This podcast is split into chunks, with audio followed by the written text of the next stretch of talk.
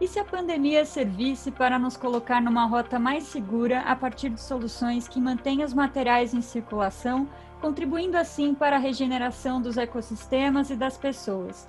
Vemos alguns sinais nesse sentido com o movimento em torno da economia circular. E hoje vamos conhecer uma experiência na indústria de reciclagem e remanufatura de equipamentos domésticos em um bate-papo com Marcelo Souza, CEO da Fox. A empresa pioneira em reciclagem e remanufatura de eletrônicos instalou a primeira fábrica de produção reversa de refrigeradores na América do Sul em 2009. Eu sou Juliana Lopes, fundadora da Pulsarcom, e apresento este podcast com Maíra Teixeira, consultora associada da Pulsarcom. Nós acreditamos no poder da comunicação para fazer pulsar uma nova economia regenerativa, justa e próspera. Nos podcasts da Pulsarcom, trazemos exemplos de narrativas inspiradoras, pessoas, coletivos e organizações que já estão pulsando no ritmo dessa nova economia. E por esse motivo, falamos de coisa boa e possível.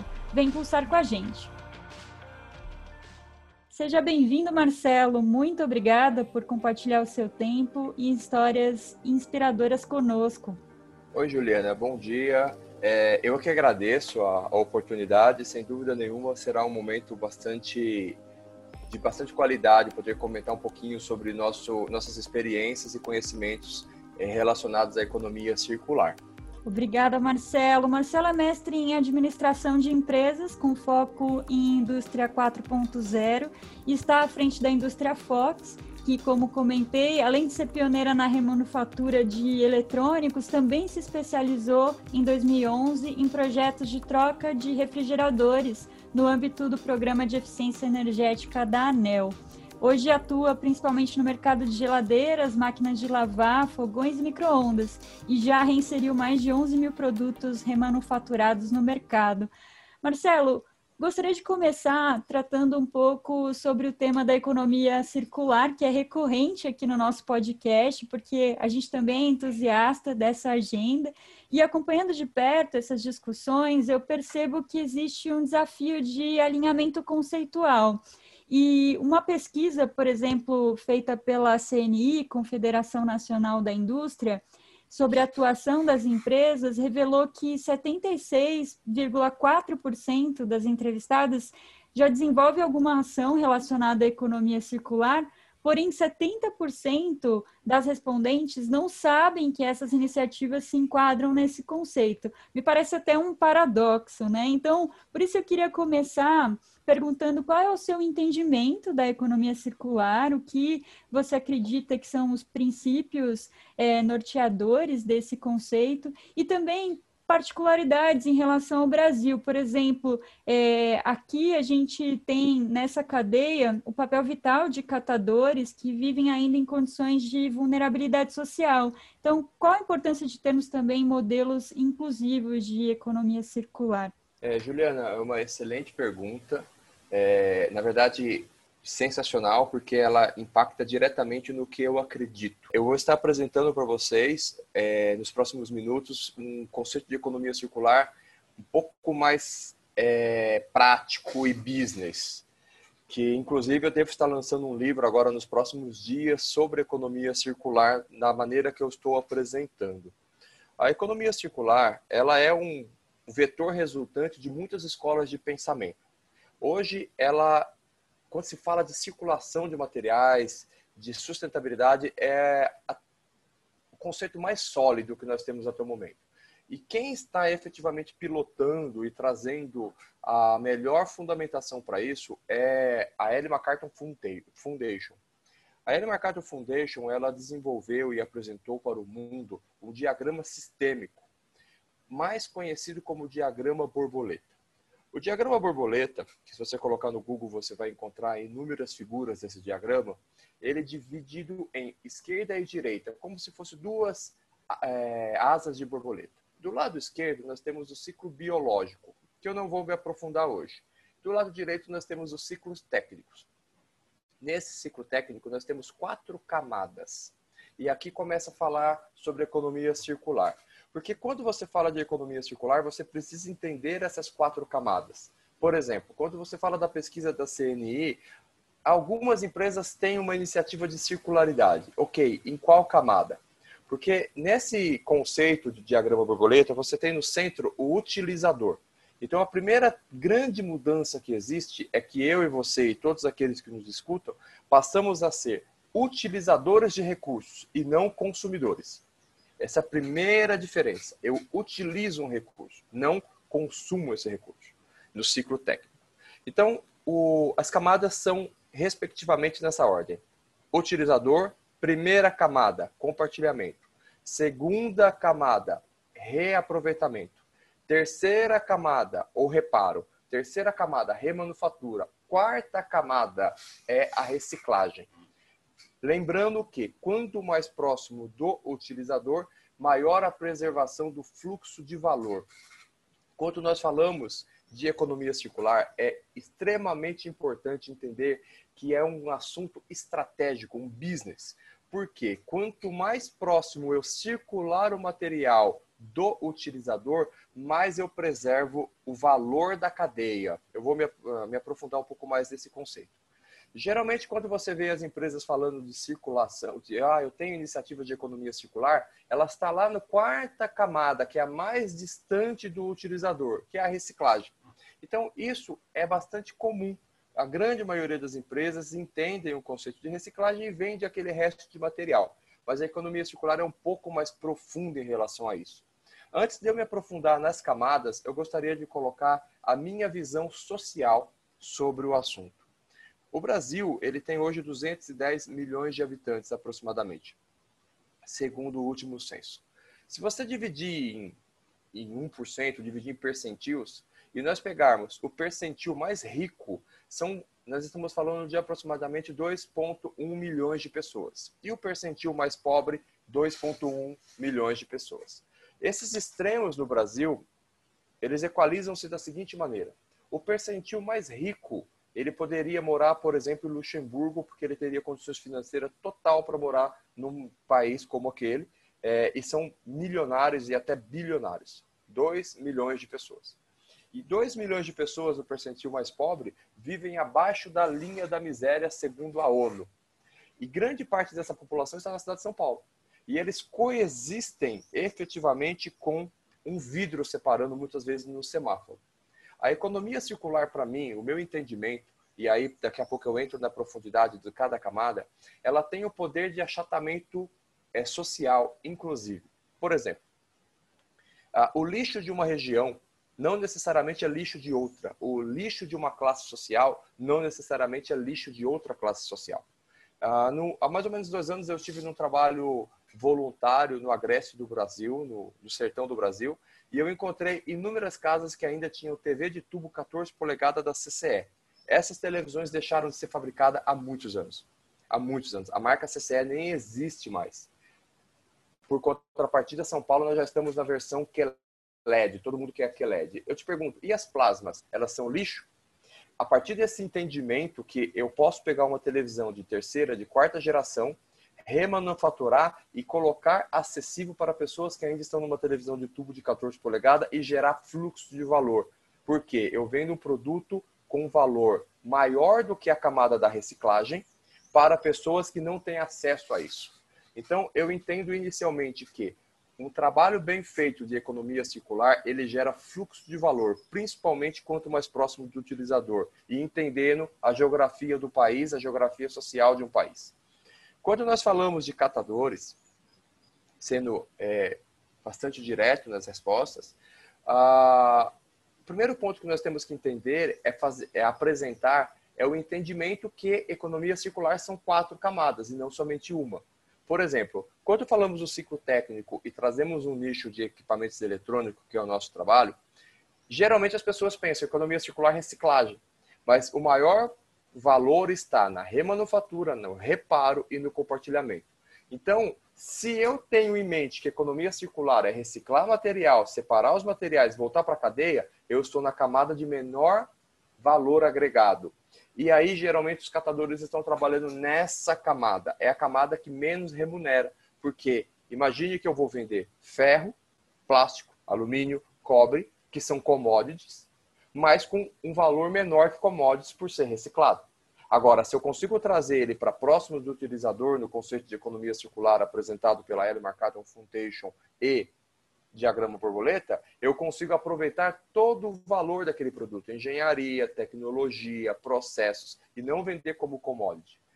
A ideia é entender claramente que essa disparidade social que o nosso país possui, tão abrupta, somado com economia circular e difundindo esse conhecimento, eu posso gerar, sim, um maior fluxo para o catador, ao qual ele tem o um entendimento que aquele produto pode ter um valor agregado como produto e não como materiais reciclados. E esse produto tem um mercado latente em regiões do país que não tem acesso a essa determinada geração de equipamento. Fantástico. Eu espero que tenha ficado claro. Sim, eu acho que tem muitas camadas aí na sua resposta e ela toca esse conceito que a gente aborda bastante de regeneração, e eu trouxe na abertura, mas normalmente as pessoas associam a regeneração de ecossistemas numa perspectiva só ambiental, mas ela é Sim. humana também, né? Quando a gente consegue mudar esse paradigma que você trouxe, né, de consumo para utilização de recursos, a gente tem uma economia não baseada é, na, na divisão, mas sim na, na distribuição de recursos, né, no fluxo, que essa é a característica da vida, né? Quando a gente olha para os ecossistemas. Eu queria pegar um ponto da sua resposta muito interessante e, e até queria fazer o registro de uma nota hoje, enquanto conversamos aqui, Marcelo e eu, é, estamos no dia de Black Friday, então é bem emblemático a gente falar sobre consumo, né? É, e tem algumas pesquisas é, recentes apontando, por exemplo, o crescimento do consumo de produtos usados e também os benefícios associados a isso, como redução de emissões e outros impactos ambientais. Você observa essa tendência também aqui no Brasil, Marcelo? Se você puder compartilhar conosco alguns números desse mercado a partir da experiência da Fox, a gente pode notar alguma mudança comportamental já no sentido de é, pensar alternativas ao consumo desenfreado? Sim. Uh, eu posso te dar alguns dados de uma pesquisa que nós fizemos. Nosso site hoje, inclusive, é, tá sendo veiculado numa plataforma extremamente conhecida junto com é, grandes marcas e isso nos trouxe bastante alegria pelo fato de sermos uma, um site que vende só produtos remanufaturados. Então, assim, imagine que nós temos grandes varejos é, nessa, nessa, nesse veículo e o nosso varejo de produtos remanufaturados está lá crescendo, ganhando notoriedade com produtos é, somente remanufaturados e reparados, tá? Então, é, isso mostra já que o mercado está olhando isso. Então, eu gostaria de grifar, antes de entrar na sua resposta propriamente dito, que é, economia circular é business. A sustentabilidade, ela é real, a questão de emissões é real, mas ela é uma consequência, inclusive, de um mercado crescente latente, que é a economia circular. Ah, nós fizemos uma pergunta, uma pesquisa sobre todos os nossos clientes de produtos remanufaturados perguntando o seguinte: a classe. Então, nós temos clientes AAA, nós temos clientes de uma classe C, D, comprando os produtos no nosso, no nosso e-commerce. E nós fizemos a seguinte pergunta: Você teria comprado esse mesmo produto se você não tivesse obtido o desconto que você obteve? E a resposta esmagadora, superior a 85%, foram: Não, eu não teria comprado. Ou seja, a questão de você ter um produto reoperado ou remanufaturado faz com que você, preservando a cadeia de valor, permita que você tenha um valor mais baixo desse produto. E esse valor mais baixo permite que pessoas comprem. E aí, com o poder aquisitivo do brasileiro, que caiu muito nos últimos quatro anos, a segunda pergunta foi: com o dinheiro economizado, o que você fez? Investiu ou simplesmente pagou outras contas? E, novamente, a resposta esmagadora foi pagamento de outras contas. O que, que nós entendemos? Que é possível, sim, a partir do momento do pensamento circular, de preservar o valor da cadeia de produtos que é, potencialmente estariam sendo descartados e reciclados, permite que nasça um novo mercado de pessoas que conseguem ter esse produto, que automaticamente estão preservando, estão emitindo menos carbono e etc e tal, e que é, permite inclusive que ele possa estar honrando com outras dívidas dele. Ou seja, você começa a oferecer o mesmo benefício por um valor menor pela preservação da cadeia de valor. E automaticamente isso começa a gerar um enriquecimento da população. Uma das características da economia circular é o fortalecimento do comércio local. Então, por exemplo, toda uma cidade, toda uma região, um ecossistema que começa a trabalhar com circularidade, você tem um aumento de emprego naquela região, você começa a rodar mais a economia daquela região e você começa a fazer microeconomias regionais. Ou seja, é um mercado crescente. As nossas pesquisas mostram que é, todas as classes sociais estão aderindo a isso, que elas têm intenção, sim, de usar os seus recursos financeiros da melhor maneira possível, automaticamente isso me coloca no mercado sem teto. Então, a resposta incisiva: economia circular é um mercado sem teto. Todo, todo o executivo tinha que olhar para isso.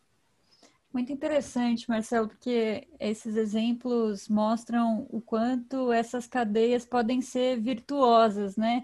É, numa lógica de abundância, de crescimento exponencial, mas no sentido de multiplicar valor, né? Não é, de crescer indefinidamente, mas sim é, criar valor a partir de, de outras premissas, né? E Sim. pegando carona também nesse tema, é, eu vejo que isso que vocês começam a propor em termos de modelo de negócio é, tem o potencial de desencadear uma série de transformações sistêmicas. E uma discussão que eu acompanhei com bastante entusiasmo é, foi a discussão em torno de pacotes de recuperação econômica, como o Green New Deal da União Europeia, que tem todo um capítulo dedicado à economia circular. E lá, por exemplo, eles inclusive começam a discutir formas de reequilíbrio fiscal, né?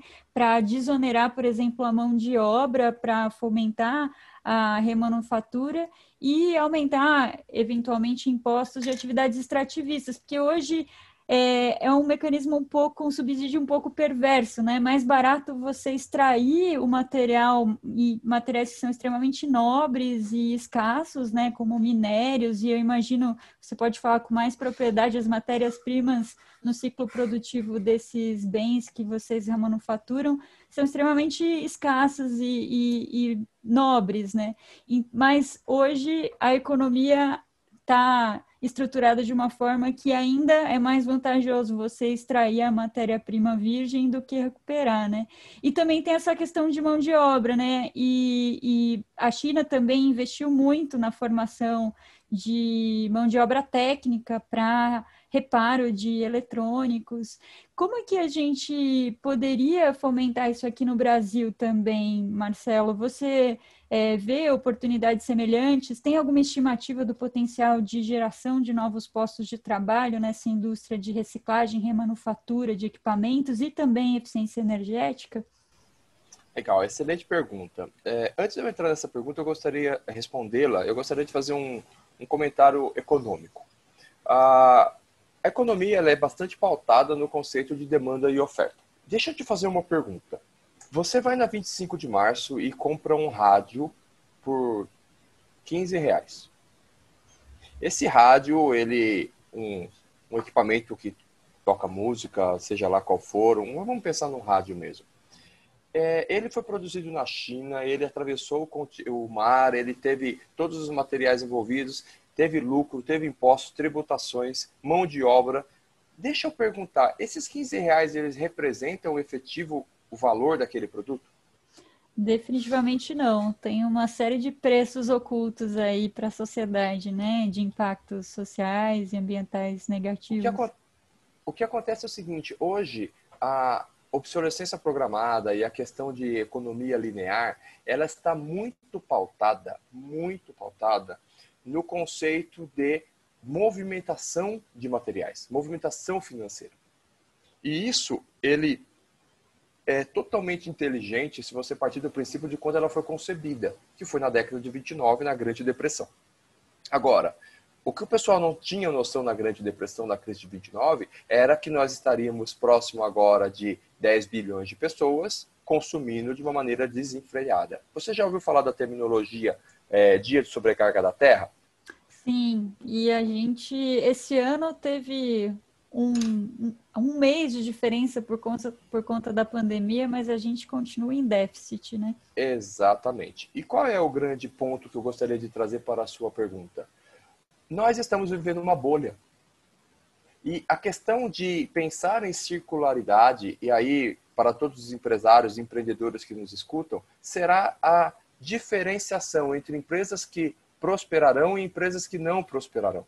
Porque no final das contas, os 15 reais do rádio não são reais. E quando nós tivermos, começarmos de ruptura da cadeia de matéria-prima, e nós estamos tendo no momento, você vai começar a ver exatamente o que nós estamos vivendo no momento. Por exemplo, um saco de cimento saindo de 17 reais para 35, num período de 3, 4 meses. Por quê? Você tem uma ruptura da cadeia de suprimentos, automaticamente caímos numa lei pétrea da economia de demanda e oferta. O mundo está vivendo uma bolha de valor de materiais. Então, pensar em circularidade faz toda a diferença. No conceito, por exemplo, eu sou presidente do conselho de uma empresa e no canal de compras eu coloquei um, entre aspas, um sucateiro para desenvolver canais de materiais secundários, para que a empresa estrategicamente esteja preparada para os próximos cinco anos. É muito importante trazer a, a, o entendimento que é, os materiais eles estão sendo consumidos, o conceito de sobrecarga da terra apresenta isso. Os valores que estão sendo comercializados não condizem com o real valor daquele, daquele produto. Existem, então, conceitos econômicos de movimentação financeira. O que, que isso gerará? Em qualquer momento, uma ruptura abrupta da cadeia de suprimento. Voltando no conceito de, e automaticamente, uma elevação de preço. Trazendo agora o conceito de utilizador, por exemplo, compartilhamento. Uber uhum. é um grande conceito de empresa de economia circular que está dentro do compartilhamento. Airbnb é a mesma coisa. No conceito econômico, os estoques são finitos. Então, no conceito de economia circular, os estoques são infinitos. Ou seja, eu passo a utilizar estoques que já existem, preservando toda a cadeia de valor, sem desonerar a cadeia de suprimentos. Então eu deixo aqui uma mensagem até de alerta, demanda e oferta. A qualquer momento, nós começaremos a ter uma ruptura na cadeia de matéria-prima e nós vamos viver o que nós estamos vivendo hoje. Preços absurdamente elevados em um curto espaço de tempo, porque você tem muita demanda oriunda de 10 bilhões de pessoas e pouca oferta de matéria-prima. Os executivos e empreendedores que nos escutem, observem isso com muita atenção, porque nos próximos cinco anos a economia circular será a diferença entre empresas de sucesso e empresas que deixarão de existir. Essa, essa mudança de paradigma é, fica muito nítida nessa contraposição de modelos que você fez a partir do seu exemplo, Marcelo, porque, por exemplo, a gente tem é, nessa economia linear uma lógica de escassez, né? Se Sim. é escasso, vai faltar. E hoje as soluções e a economia caminha para uma economia do conhecimento, né? Baseada no intangível e nessa circulação, no fluxo de informação e também poderia ser esse fluxo de materiais, né? Pegando esse gancho, e aí a gente poderia ter uma lógica ganha-ganha-ganha, né? Não, não essa lógica competitiva, né? Que, que divide. Mas, é, e, e muito já se fala, inclusive, em competição ao invés de competição. Né? Eu queria uhum. pegar esse gancho, Marcelo, para para conversar e já caminhando aqui para o nosso fechamento, na perspectiva também da indústria 4.0, que eu sei que você é um especialista, porque eu vejo uma convergência muito interessante, né? Por exemplo, a gente falava dessa questão da mão de obra e hoje uma cadeia que ainda de trabalho ainda muito precarizada dos catadores, né? E aí tem toda uma preocupação também é, com a substituição de postos de trabalho com a tecnologia. Como que a gente poderia harmonizar é, e fazer uma transição justa, justamente a partir da, de soluções do encontro dessa economia circular com a indústria 4.0, né? A, por meio, por exemplo, da abertura de novos postos de trabalho na remanufatura e, e trabalhos dignos. É, você vê oportunidades nessa esteira aqui no Brasil e talvez aí valha a pena só abrir um parênteses e explicar o que é essa indústria 4.0 também e como ela dialoga com a economia circular. A, a, quarta revolução industrial foi um termo cunhado pelo professor Klaus Schwab em 2010 em Hanover. Klaus Schwab ele é um, um dos nomes mais expoentes da atualidade. É, ele é fundador do Fórum Econômico Mundial. O Fórum Econômico Mundial, por sua vez, hoje é, sem dúvida nenhuma, o evento internacional de maior relevância no mundo corporativo, governamental, entre outras áreas de atuação. Ah, ela basicamente mostra alguma transformação, uma, a, uma revolução ela é oriunda de mudanças políticas, mudanças de tecnologias, política social e econômica. Essas mudanças elas são resultando de um conglomerado de tecnologias. Muitas tecnologias emergindo, elas impactam na sociedade, na economia e na política. Vamos fazer um exemplo prático. Uber, mexeu na política? Sim. Mexeu na sociedade? Sim. Mexeu na economia? Sim. Então, isso é um dos fatores de uma disrupção e a disrupção gera uma revolução. No momento, vivemos a quarta revolução industrial, já olhando para uma quinta revolução industrial. Sobre a questão de, ah, a quarta revolução industrial vai acabar com postos de trabalho. Isso é real, 100% real, como a primeira acabou, como a segunda acabou, como a terceira acabou. No meu mestrado, por exemplo, eu comparo a primeira revolução industrial com a quarta revolução industrial, onde eu faço uma linha paralela de o artesão da primeira com o taxista da quarta. Então, assim, ambos tinham conhecimento intrínseco que a tecnologia é, permitiu que qualquer pessoa pudesse executar aquele trabalho.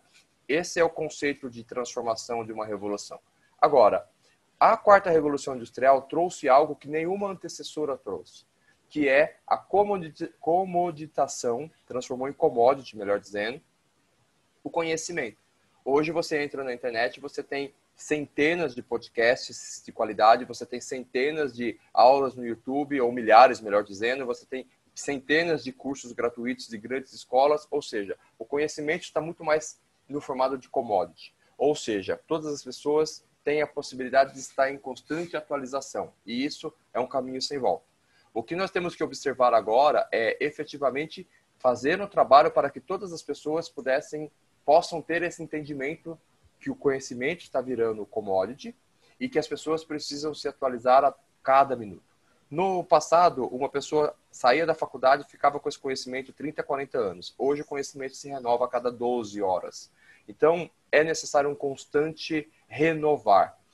A quarta revolução industrial, assim como as suas antecessoras, ela cancela trabalhos, mas ela cria muitas outras oportunidades. Por exemplo, vamos pensar no táxi.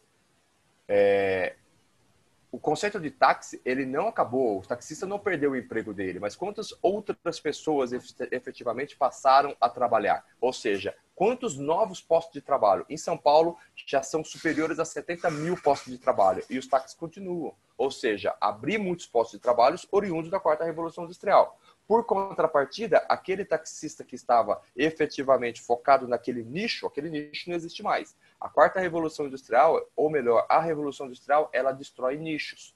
Ela deixa com que aquela atividade fica muito mais acessível a qualquer pessoa executar. Eu, por exemplo, estou programando para daqui do final do ano ser motorista de Uber por um dia para me ver como que é a experiência. Agora, o que, que cabe a mim, o que cabe a você, o que cabe a todos que nos estão ouvindo? Levar esse entendimento para as pessoas, que ela pode, em vez de se dedicar a assistir uma série no Netflix ou qualquer atividade que não gere conhecimento, dedicar a uma vez por semana fazer um curso online de atualização, porque, sem dúvida, a quarta revolução industrial cancela empregos, gera outros empregos e o mais importante, ela é o vetor de impulsionamento da economia circular. Porque ela permite as plataformas de compartilhamento, ou seja, Netflix. Para para pensar quanto de materiais nós economizamos com o Netflix. Milhares e milhares de videocassetes, ou melhor, DVDs, fábricas de DVDs, capinha de DVDs, é, as locadoras, entre tantos outros cadeias industriais. Hoje você tem a plataforma de streaming. Ou seja, isso é economia circular viável a partir da quarta revolução industrial. Excelente. Então, as pessoas precisam se atualizar. Isso não é mais um ponto de ah, eu não quero estudar, eu não quero me atualizar. É uma, não tem mais escolha. É, e esse é um exemplo que você trouxe bem nítido também de uma economia que se desmaterializa, né? E, e se torna cada vez mais alicerçada no conhecimento.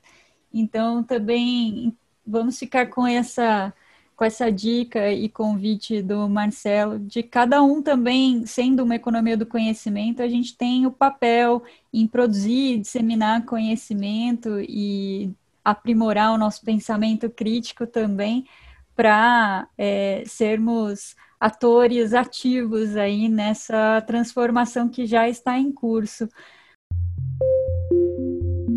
Marcelo, esse tema é apaixonante, a gente continuaria certamente batendo um papo muito interessante, mas ele não se esgota aqui, então espero que a gente possa desdobrar em outras conversas, mas a gente deixa aqui algumas sementinhas e o convite também para os nossos ouvintes continuarem propagando essas ideias. Agradeço imensamente pelas pela sua participação e pelas histórias inspiradoras que você compartilhou conosco.